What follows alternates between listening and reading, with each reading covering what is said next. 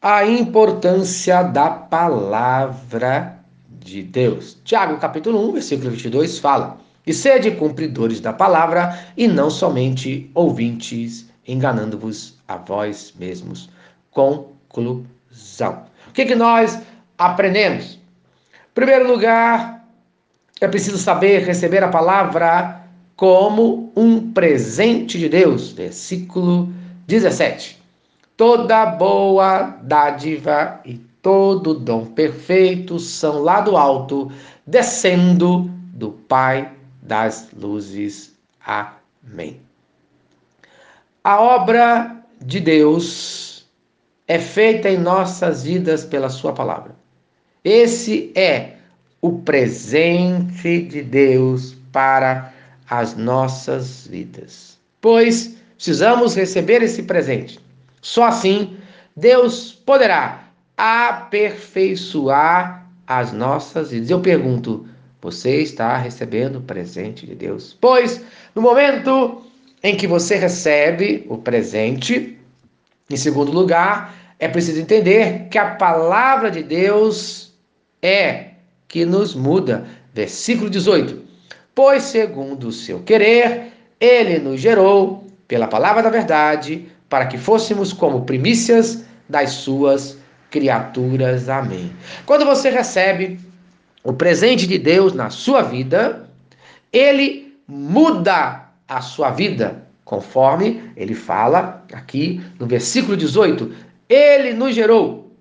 A maior e melhor coisa que Deus poderia ter feito por nós foi a regeneração, foi a transformação de nossas vidas. Quando você recebe esse presente de Deus, que é a palavra, a Bíblia, quando você recebe a Ele, esse presente muda completamente a sua vida.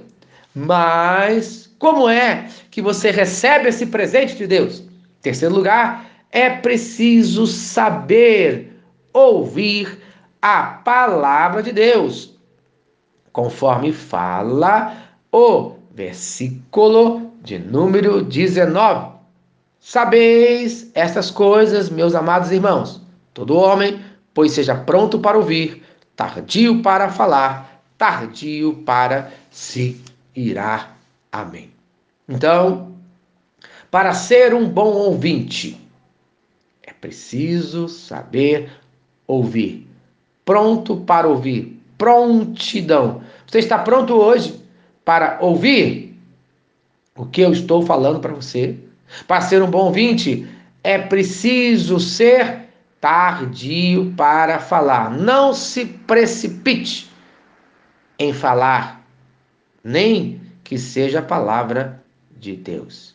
E também, para ser um bom ouvinte, é preciso ser tardio para se irar. Pois, conforme diz Tiago, no capítulo 1, versículo 20, porque a ira do homem não produz a justiça de Deus. Você está chateado, você está bravo? Não adianta falar, brigar, criticar. Não. Entregue para Deus os seus problemas, somente para Ele. Mas para isso acontecer, em quarto lugar, é preciso receber a palavra de Deus com mansidão. Você é manso, humilde. Versículo 21. Recebei com mansidão a palavra em voz implantada, a qual é poderosa para salvar a vossa alma. Esta semente que foi colocada em sua vida é ela que vai salvar a sua vida da perdição, que vai transformar a sua vida. Mas para isso, conforme fala ainda o versículo 21, portanto, despojando-vos de toda impureza e acúmulo de maldade. Então, para isso é preciso limpar a sua vida, tirar aquilo que está atrapalhando a sua comunhão com Deus. O que é que atrapalha a sua comunhão com Deus? Confesse o seu pecado a Ele. Clame a Ele por libertação. E Ele fará. E finalmente, a conclusão Sede cumpridores da palavra e não somente ouvintes, enganando-vos a vós mesmos. Isto é, Não adianta você frequentar uma igreja, seja qual for. Não adianta você ser batizado, ser dizimista, participar da ceia, se você não cumpre a palavra de Deus. Versículo 22. Você precisa ser conforme fala o versículo 25, operoso praticante.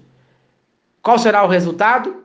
Ainda no 25, esse será bem-aventurado no que realizar. Isto é, aquele que é praticante, ele será feliz no que realizar. Então, no dia de hoje, você deseja ser feliz?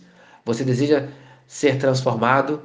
Então, hoje, seja recebido por Cristo Jesus. Clame a Ele para que Ele receba você. Clame a Ele para que a palavra dele faça diferença na sua vida. Seja praticante, coloque em prática e você será feliz em tudo que realizar. No nome de Jesus. Amém e amém. Certa palavra abençoa a sua vida. Então compartilhe com quem você ama e venha fazer uma visita em nossa igreja. Vamos orar? Pai querido, Deus de amor. Que hoje eu seja praticante no nome de Jesus. E no nome de Jesus eu serei feliz em tudo que realizar hoje e sempre. Amém e amém. Eu sou o pastor Eloy, sou pastor da Primeira Igreja Batista em São Miguel Paulista, localizada na rua Arlindo Colasso, número 85, no centro de São Miguel Paulista, São Paulo. E lembre-se, Deus no controle sempre.